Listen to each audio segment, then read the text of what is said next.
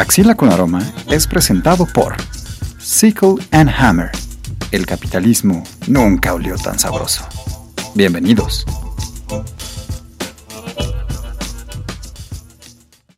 Escatológico. ¿no? Escato. Así de esos que patinaban, ¿te acuerdas? Y sus peinados raros. Ay, sí. Esos sí eran escatos lógicos. Escatos lógicos. O sea, si eran lógicos, a lo mejor estuvieron filosóficos. No, ya, ya. Vamos a empezar esta cosa porque nada más se está desviando y no sé hacia dónde, ese es el problema. Y el problema no es. No, no es cierto. Eh, Otra vez no. Otra vez no. no. Les damos, les damos la bienvenida a este su podcast de confianza en esta, en este sexto episodio que curiosamente la doctora Marcela ha visitado el estudio cada número par hasta ahorita, ¿no? ¿Ah, sí? Sí, Mira. y sí. El cero, el cero, falta el episodio cero. Falta el cero, pero es el piloto. El piloto de, de aviación. Eh, Axila con Aroma eh, sigue sin patrocinadores para todos los que estén pues interesados básicamente, ¿no? Ya, mm, nada más de pensar en patrocinadores estoy salivando, caramba, ¿qué pasa acá? Eh, y como es de costumbre tenemos una, un, pues, unas selecciones maravillosas. Creo que este episodio dará mucho de qué hablar.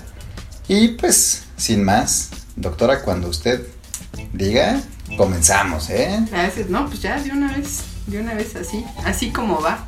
Pues ahora tengo una, una selección más. eh, Colorida. colorida, puede ser colorida, una, una selección más, más, digamos, multi, multigénero literario. Eh, traje de mi librero un libro de divulgación científica, Ah, ok. uno de poesía Ok. y un cómic. Un cómic. Así Eh, que traje cosas variadas. Oye, ¿y en algún momento de tu vida pensaste dedicarte a la, a la divulgación de la ciencia? Eh, sí, sí, cuando estaba en, en la carrera Ujú. lo pensé por un momento y ahora creo que lo hago pero de otra forma. Claro.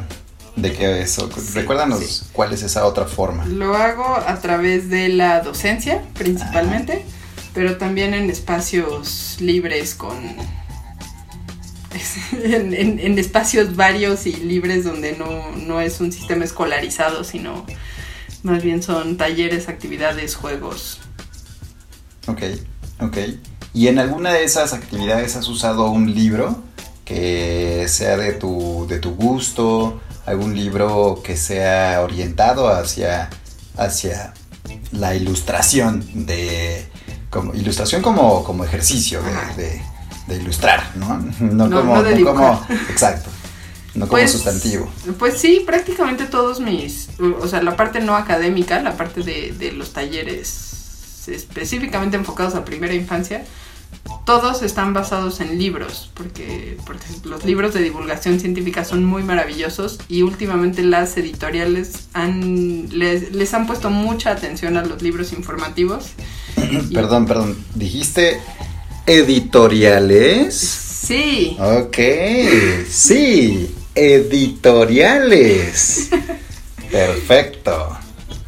Así es, eh, hay, hay libros, libros de divulgación científica, libros informativos de todos tamaños, de todos los temas y, y los invito a todos a que los se acerquen a ellos y los adopten y los quieran porque están muy chidos. Ok. Y el que traes hoy de divulgación se llama. El que traigo hoy de divulgación, además es de mis temas así, así cercanos a mi corazón, eh, se llama ¿Por qué es tan guapo el pavo real? Órale. ¿Ya, ¿Ya cocinado o todavía sin, No, no, sin, previa cocinar. No, no, no. Así, así como está, con plumas y todo. con plumas. Sí, sí. Es de una editorial que se llama Ediciones Iamique. Ah, fíjate. una, una editorial argentina que eh, precisamente edita libros de divulgación de varios tópicos. Pero ¿por qué escogí este, este hermoso libro? No solo porque habla de, eh, de eh, bueno, dicho de forma elegante, los caracteres sexuales que son preferidos por el sexo opuesto. Eh, son las estrategias para atraer pareja, para tener hijos. Pero es parte de una colección que me encanta porque siempre empieza con un pequeño texto en el que explica cómo funciona la evolución de las especies. Y lo explica de una forma súper sencilla y, creo yo muy clara. Por eso me gusta mucho esta, esta colección. Eh, y bueno, este eh, siempre eh, las estrategias para conseguir pareja y para tener muchos hijos suelen ser sumamente atractivas y es de mis temas favoritos en la vida, entonces... Oye, ¿y de pura casualidad se, se relaciona con tu con tu tema de doctorado, el, el hecho que, que, te, que te dio ese grado eh, la Universidad Nacional Autónoma de México, que también debería darnos dinero público. No, ese Ah, no, ¿verdad? ese no se va. Ah, ok, sí, sí. No, no, no. Retiro lo dicho, disculpe usted. eso está más difícil. Eso está más difícil. Entonces, más, Eh, más o menos, ¿de algo se trataba tu doctorado? Sí, sí, sí. Eh, mi tesis, tanto de licenciatura como de doctorado, es sobre eh, conductas reproductivas y ornamentos y si los machos son guapos y si las hembras son guapas y si los machos bailan y todas esas maravillas en peces. Lo estudié tanto en licenciatura como en doctorado y por eso es un tema que, que me chifla. Y, y, en esta colección de libros, ¿hay alguna especie que, que te gustaría? Digo, podríamos, creo que para, para eh, una colección tan... ¿Es una colección grande, más bien? Eh, no, son tres. Es ah, este que es sobre estrategias reproductivas. Hay uno sobre eh, depredación, que se llama ¿Por qué se rayó la cebra? Y otro que se llama ¿Por qué es trompudo el elefante? Y ese más bien es la evolución de rasgos para alimentarse, para comer. Perfecto. Y y dentro de este ejemplar, ¿crees que sería muy grave si nos cuentas cuál ha sido la especie que te haya parecido más, más atractiva, más divertida?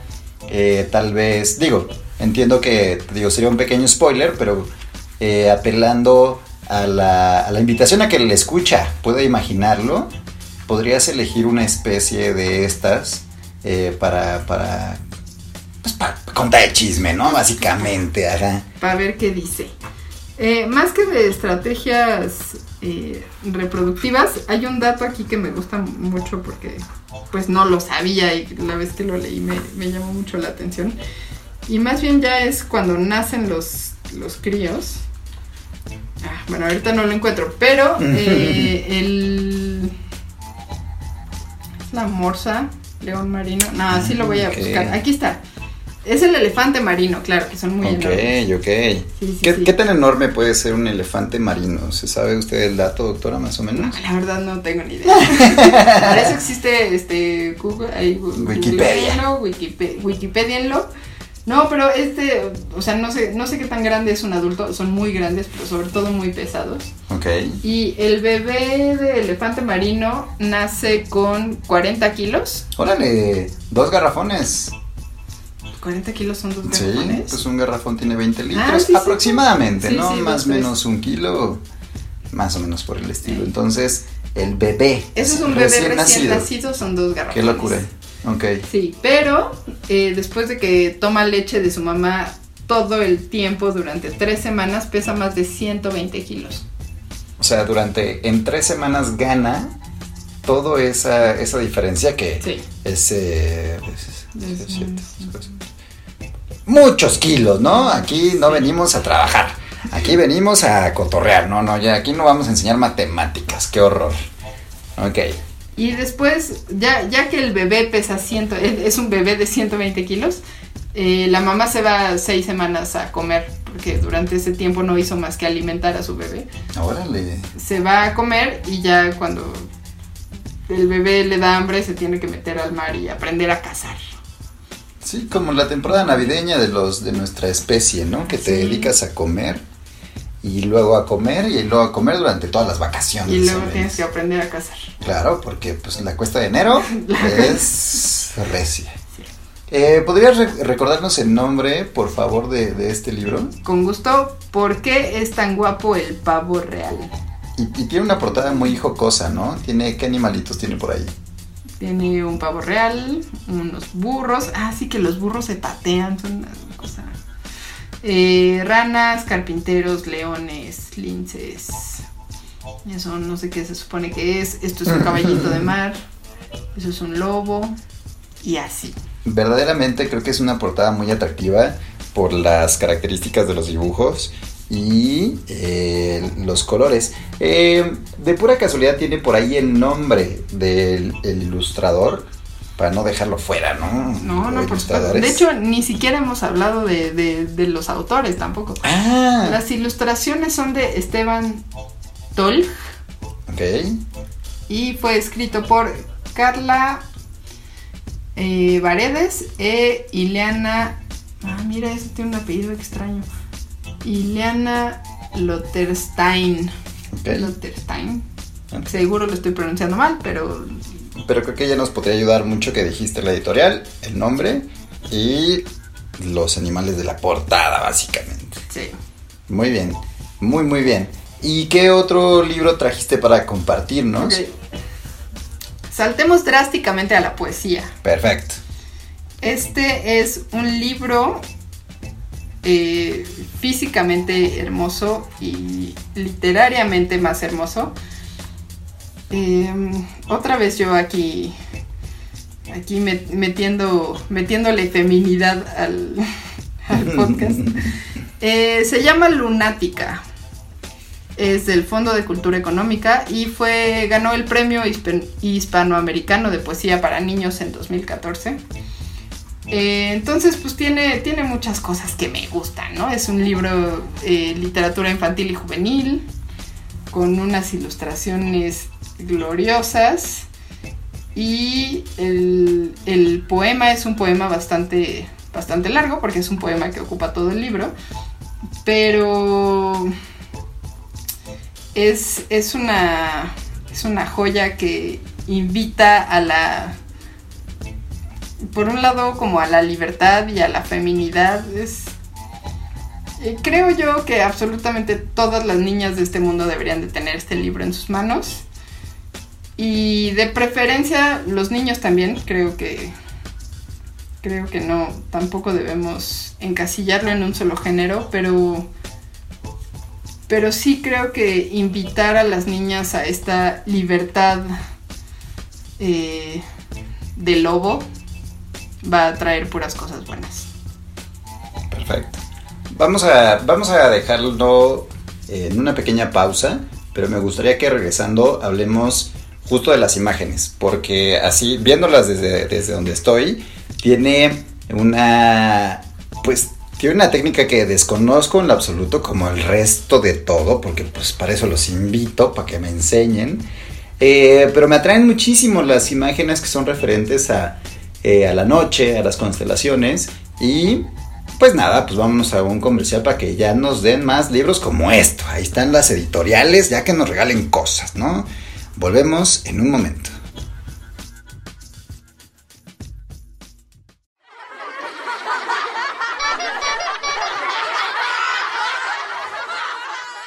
Pues así es esto, mano. Te digo que no es cosa fácil estar en las fiestas infantiles y ser payaso. Pues luego se lo agarran uno de bajada. Nadie quiere hablar con un hombre maduro de voz gruesa y nariz roja.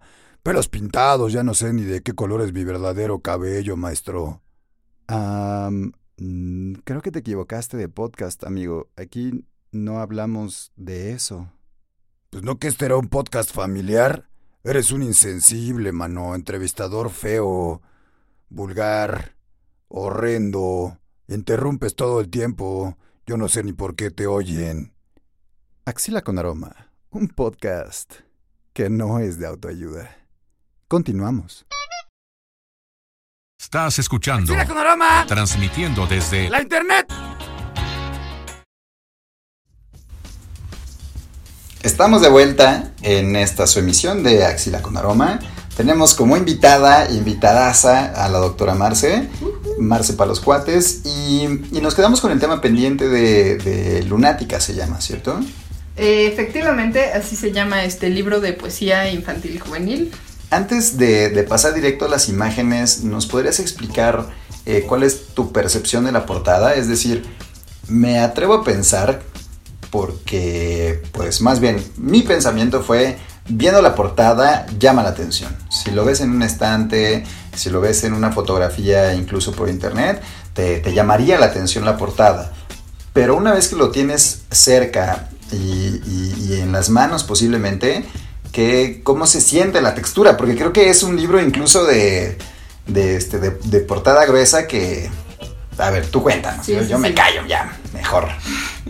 Eh, sí, es un libro de pasta dura. eh, dirían los que saben de, de libros y de papeles, que es papel cuché de muy buen gramaje, o sea, no, no- no son hojas delgadas, más bien son hojas gruesas y brillantes, Eso. que hacen lucir muchísimo al, el, el trabajo de ilustración, que además acompaña, acompaña al texto. No, no sé si me atrevería a decir que es un libro álbum, Ok.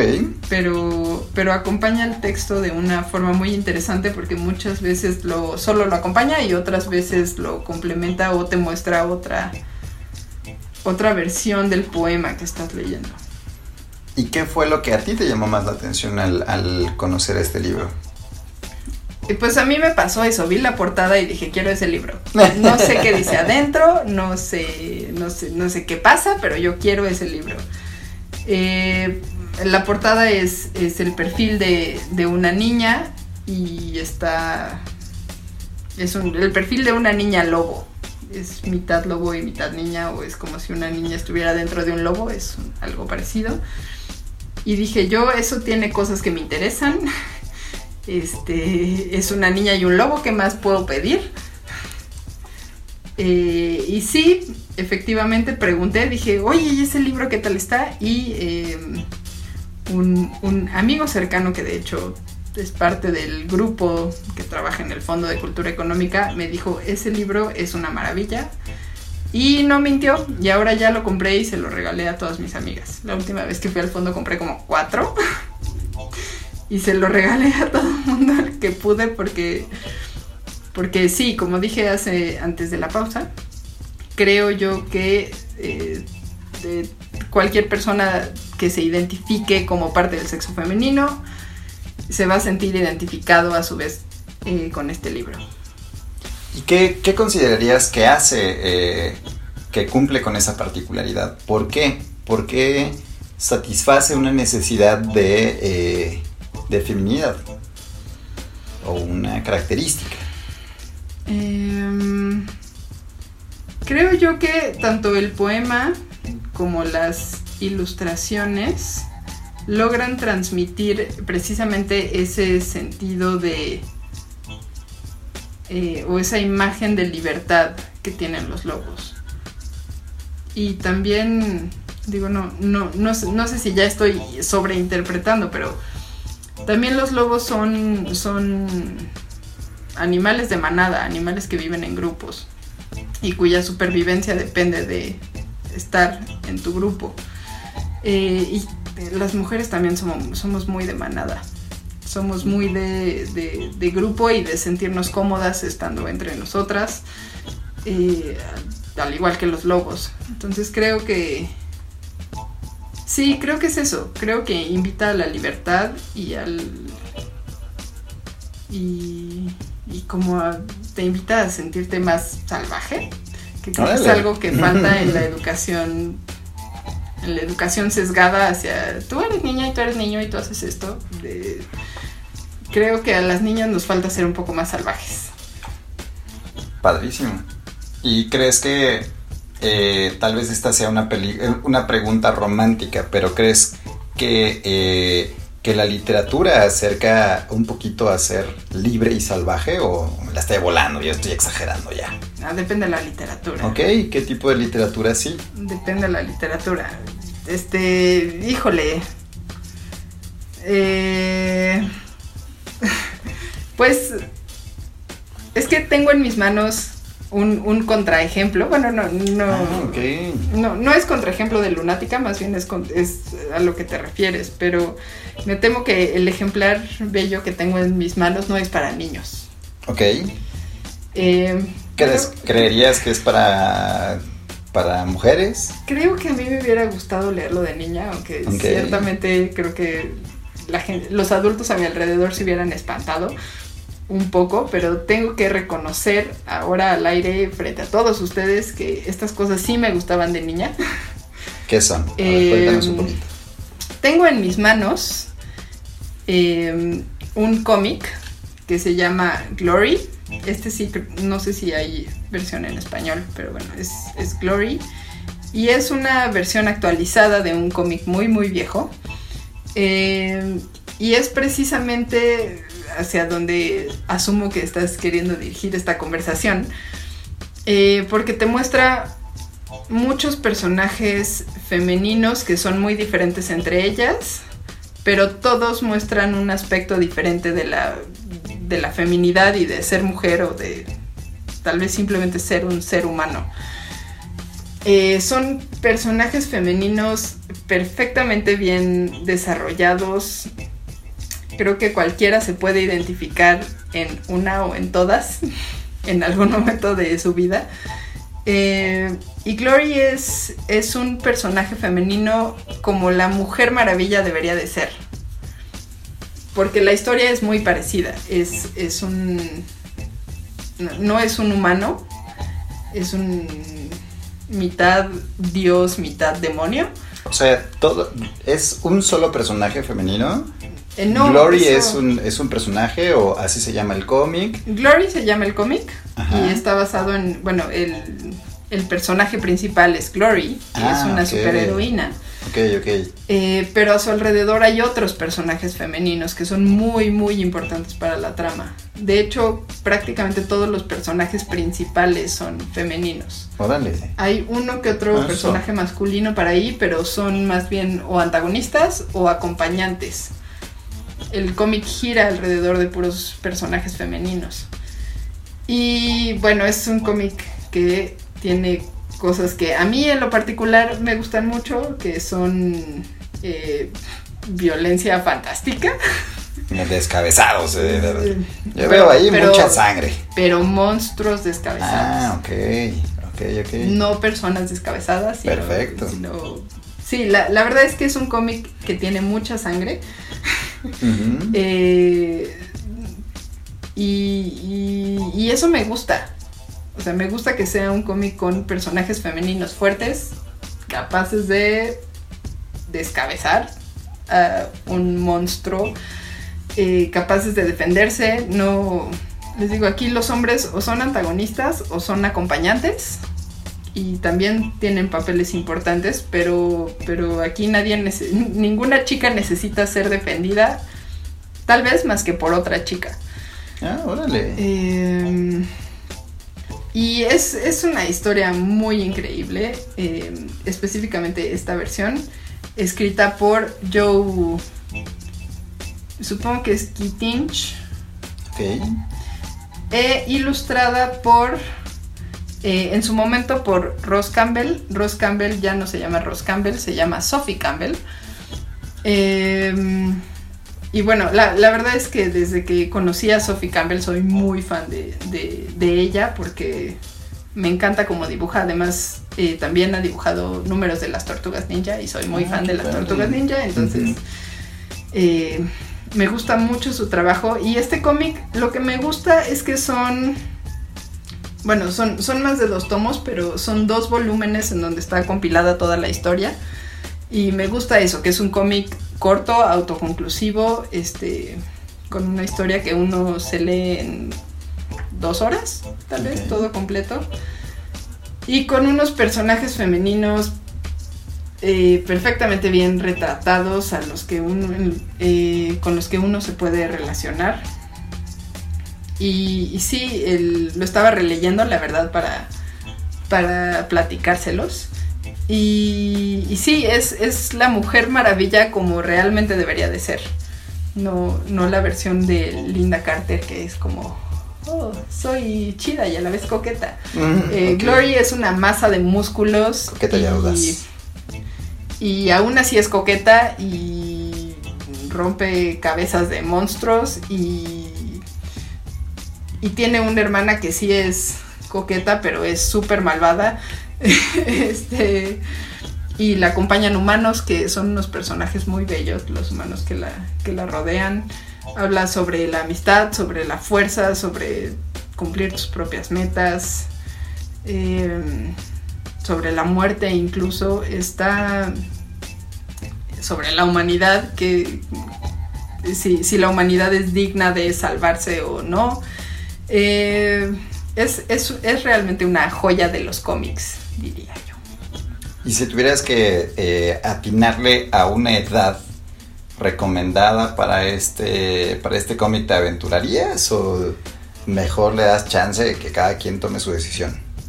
Em, depende muchísimo de la persona. Yo real, honestamente creo que a mis 10 años no me hubiera asustado de ver este sangre en un cómic. ¿Pero crees, crees que te hubiera gustado? O sea, a lo mejor no te asustas, pero ¿crees que le hubieras agarrado cariño o te hubiera agradado?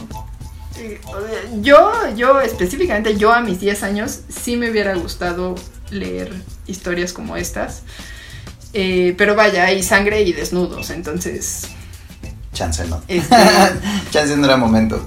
Chance, no, pues depende mucho de, de la persona y de la apertura, sobre todo si, si lo van a leer este, menores de edad que estén acompañados, em, con papás de mente muy abierta. O eh, que les gusten los cómics. que- y de mente muy abierta, porque hay cómics más ñoños que otros. Este. Pero sin, sin falla, yo creo que ya cualquier persona mayor de edad puede decidir si quiere ver esto o no. Tampoco es tan grave ni. ni- o sea, a lo mucho tendrá algunas escenas. O sea, hay cuerpos desnudos, pero hasta eso me gusta que son cuerpos distintos desnudos, no. O sea, son cuerpos desnudos de diferentes tallas, cuerpos desnudos de diferentes colores, incluyendo el blanco realmente blanco, porque este, los personajes principales son mitad demonio y los demonios son blancos, no son caucásicos, son blancos. Entonces hay. Pues hay mucha variedad y variedad que, que yo creo que está chido que tengamos cerca. Magnífico. Qué bueno, qué bueno que compartes una. eh, Creo que no habíamos compartido todavía eh, este tipo de, novelas gráficas, de cómics, que para ser honesto todavía no conozco la diferencia. Pero entre más capítulos eh, tengamos, creo que vamos a tener una invasión de, este tipo de literatura que presenta una. Pues un, un- un arte que a veces siento que está menospreciado. No sé si tú lo sientas similar. Y, y darle la vuelta un poquito también a los, a los cómics clásicos, que son los que conocemos por, por- la ubicación geográfica en la, que, en la que existimos. Pero vale la pena entonces que se echen un clavado a, a- a ver esto, pues esto que es diferente y si lo hacen siendo menores de edad, acompañados por, por un adulto y cuéntenle a quien más confianza le tenga, básicamente, ¿no? Y comparta este podcast, comparta este podcast de, de literatura que hasta ahorita se ha desarrollado de una manera muy bella y que necesita dinero para que no suene la banda de fondo, ¿no? Básicamente. Entonces... eh, tenemos música tenemos fondo, música en sí. vivo, ya trajeron serenata, pero no podemos abrir porque estamos grabando. Eh, agradecemos de nuevo su confianza, su compañía. Eh, muchas gracias de nuevo por, por- por visitarnos, Marce. Ha sido eh, la estrella de este podcast en mayor número de ocasiones. Esperamos que así continúe y que nos sigas presumiendo tus, tus adquisiciones y, y aprendamos mucho de ellas, ¿no? Eh, ¿Alguna frase con la que te gustaría despedirte? No, no, no sé si es una frase que puede ser incluida, Ajá. pero quiero ir a una librería cerca de más libros porque, porque quiero mi cinturón así de... De campeona. invitada a más programas, sí. Perfecto. Así que tengo Entonces, que comprar libros. Será un gusto que, que vengas a contarnos de nuevo.